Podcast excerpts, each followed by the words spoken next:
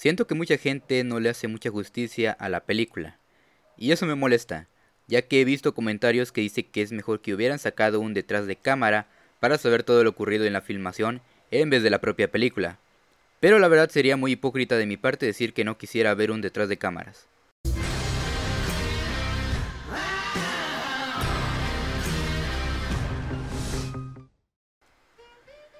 Hola gente muy buenas, bienvenidos nuevamente al Club de la Soberbia. Y en esta ocasión vamos a hablar de la nueva película de Warner dirigida por Olivia Wilde y estelarizada por Florence Pugh y Harry Styles. Don't Worry Darling nos cuenta la historia de Alice que está felizmente casada con Jack en un poblado perfecto llamado Victory, donde todos los hombres a la misma hora van a trabajar y todas las mujeres hacen la misma rutina de siempre, despedir a sus esposos cuando van a trabajar, hacer el aseo y platicar con las vecinas pero el pueblo tiene una serie de reglas muy estrictas y todo cambia cuando nuestra protagonista nota que han estado ocurriendo cosas muy raras y que a lo mejor el suburbio donde viven no es tan perfecto como lo aparenta. Las críticas a esta película son bastante negativas, tanto del público como de la propia crítica, sobre todo en la página de Rotten Tomatoes que la calificó con un 39% de aprobación.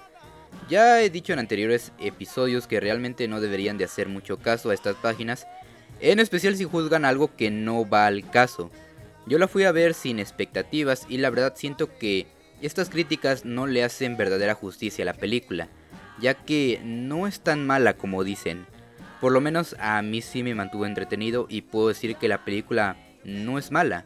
Claro, no es la cinta perfecta y no es la obra maestra de Olivia Wilde, pero es una buena cinta bastante entretenida. Olivia Wilde ya había debutado como directora en la película de Booksmart del 2019, que es una comedia que muchos críticos la alabaron completamente. No la he visto pero por fuentes confiables que he consultado puedo decir que la película no es realmente la gran cosa. Esta segunda película me hizo conocerla más como directora y la verdad es que sí le veo un buen futuro. Digo, de pasar a una comedia a un thriller me hace decir que tiene una buena visión y muy buenas propuestas. Ahora, en cuanto a la trama, no les miento, nos trae muchos conceptos que ya habíamos visto en otras cintas. Un ejemplo de ellas es la película de Jordan Peele, Get Out, donde conocemos un lugar terrenal que aparenta ser un sitio perfecto, pero conforme avanza la película se van destapando los misterios que esto oculta.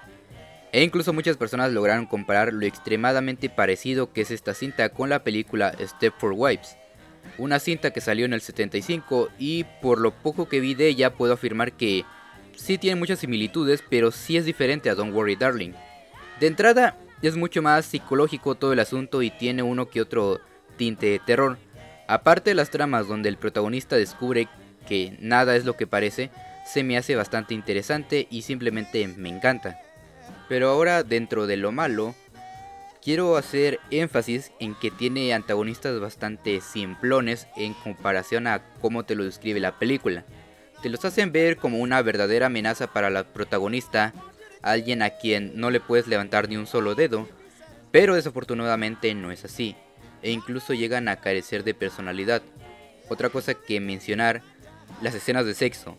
Una de las cosas que más se promocionaron de la película, que incluso causó un descontento de Florence Pugh, es que si te pones a pensar, las escenas de sexo están más por el morbo, más que realmente significar algo verdaderamente importante.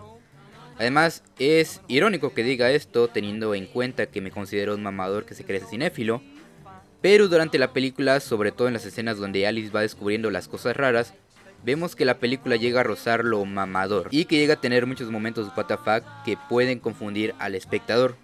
Ahora, dentro de lo bueno, aparte de ser entretenida, es Florence Pugh, que Dios la cuide y la tenga en su santa gloria porque la verdad es que hace muy buena interpretación.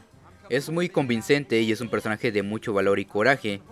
Y si la película es muy interesante y entretenida, es por ella. Por otro lado, su otro protagonista, Harry Styles, a pesar de ser más cantante que actor, la verdad es que lo hizo bastante bien y eso que no me esperaba tanto. Y la verdad es que si se quiere dedicar a ser actor, sinceramente le vería un buen futuro para él, aunque creo que llegué a escuchar que dejaría la actuación, no sé por cuánto tiempo, pero si decide volver, aquí estaremos para recibirlo. Ahora, la razón por la cual decidiste ver este episodio, el chisme que hubo detrás de cámaras de esta filmación. Lo diré lo más rápido que pueda. Básicamente Olivia Wilde había contratado a Florence Pugh y Shia LaBeouf en un inicio para protagonizar esta película. Sin embargo, Shia LaBeouf se retiró del proyecto debido a que Olivia Wilde dijo que no tenía los valores de la producción. Pero Shia LaBeouf sacó un video donde Olivia Wilde prácticamente le ruega que regrese a la producción. Y mira, si quedas evidenciado que eres menos confiable que Shia LaBeouf, significa que tienes un serio problema. Tras este hecho, LaBeouf fue reemplazado por Harry Styles, pero no todo acabaría ahí, ya que aparentemente la directora y Harry Styles habían comenzado una relación donde Harry Styles se le consideró tener mucha mayor libertad creativa en comparación con los demás del elenco. Aparte, como lo mencioné antes, Florence Pugh no se sentía bien que usaran las escenas sexuales para promocionar la película. Esto hizo que ella ni siquiera promocionara la película en sus redes. Y lo más reciente que había ocurrido es que durante el Festival de Cine de Venecia, aparte de que los actores no tenían ninguna interacción entre ellos, y aparte de que Harry Styles quedó como estúpido al decir que esta película se sentía como una película. Hay un video donde aparentemente Harry Styles le escupía a su coprotagonista, Chris Pine, aunque el representante de Pine declaró que no le escupió y que solamente había un respeto mutuo. Esto sería todo el chisme que hubo detrás de cámaras y que probablemente había muchas cosas más, que no salieron a la luz y que probablemente nunca saldrán. En conclusión, Don't Worry Darling es una película entretenida que realmente deberías de darle una oportunidad, como si The Truman Show y Matrix hubieran tenido un hijo. Ahora, si no te gusta, estás en todo tu derecho de decirlo y mentarme la madre, pero objetivamente puedo decir que no es tan mala como muchos están insistiendo.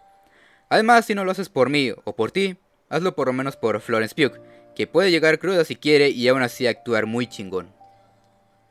Mi calificación para Don't Worry Darling, mejor conocida aquí en los Méxicos como Estuvo mejor mi chisme sobre la película que la propia película, es un 7.3.